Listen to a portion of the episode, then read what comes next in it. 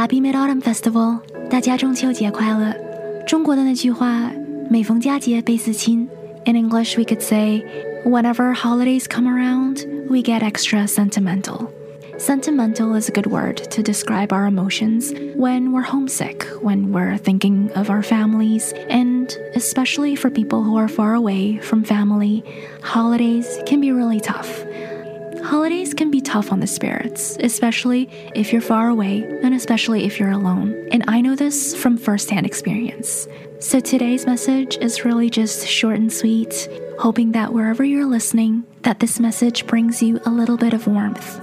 So yesterday I had a chance to check in with some of you through the live stream and I learned that just because you're in the same country, it doesn't mean that you'll have the luxury of being with family this holiday season. And sometimes that's even harder because geographically you might be close, but that kind of distance apart, especially during family holidays, it could be really rough. So during the live broadcast, as things were getting a little bit heavier and a little bit more sad and sentimental, I referred to the English phrase compare and despair. All that to say, if you can spend holidays with family, do that, there's nothing more valuable and there's nothing more special than time spent with family. But if you are unable to be with family, then don't despair either. Just spend time with them as much as you can, whenever you can. The most important thing is to be healthy, keep your spirits up, and if you are working hard away from family, then I wish you every success so you can build a life where you don't have to choose between work and family.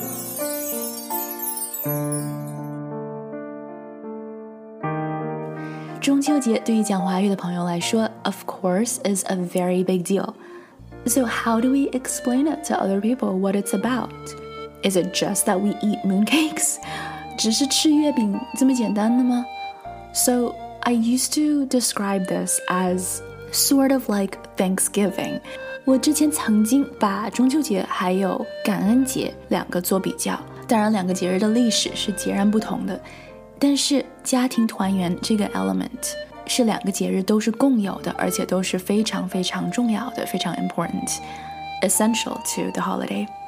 八月十五，of course we're talking about lunar calendar，农历的日子 lunar calendar，在英文里叫做 lunar calendar，月亮日历。lunar calendar. So it makes sense, right? For a moon festival, of course, it runs by the lunar calendar. 阳历是 Gregorian calendar. Gregorian calendar. So Thanksgiving may have made sense to people in North America. 感恩节或许对北美的朋友 it makes a little bit more sense, but you know once you're out of North America, Thanksgiving doesn't really make sense. 当你出了北美的时候，你才会发现，其实，在北美之外的朋友们，他们也都不太懂感恩节是什么节日。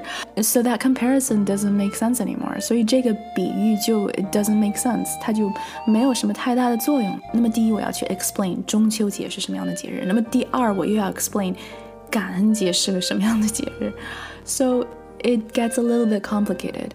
But you know, in every culture, there is a holiday that celebrates harvest.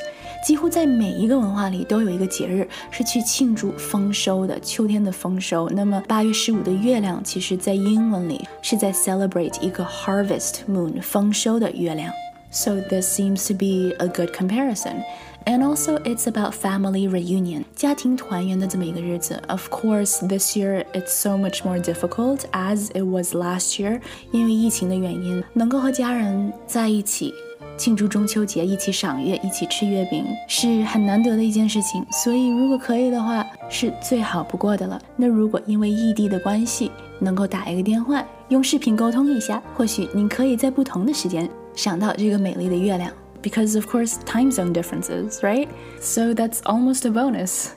You can see it twice. You can see the full moon, you can see the harvest moon in Beijing time, you can see the harvest moon in LA time, the harvest moon in New York time, the harvest moon in Europe time. So I hope you get to see as many harvest moons in as many time zones as possible, and I wish you all a happy Mid Autumn Festival let me know what kind of mooncakes you got to try this year. I know there are so many different flavors now. 我最喜欢的是双黄莲蓉。用英文说，有的时候总是觉得这个 filling 有点奇怪哈。在西方的 pastry 点心里面不是很经常有蛋黄 egg yolks。 一般有 egg yolks，他们就会觉得认为是比较 savory、比较咸的一些菜啊什么的。So it's always odd to describe it like this. But lotus paste 莲蓉是 lotus paste. So lotus paste and egg yolk might sound like an unlikely combination, but it is really out of this world delicious. It's also a classic, of course. 是一个很经典的一个 flavor. Now there are so many more. There are like tons more flavors, but I really love the classic ones. What about you? Leave a comment, let us know, and we have some really exciting new programs for you. So enjoy the festival, enjoy the moon, and I hope you enjoy this new journey that we're going to be on.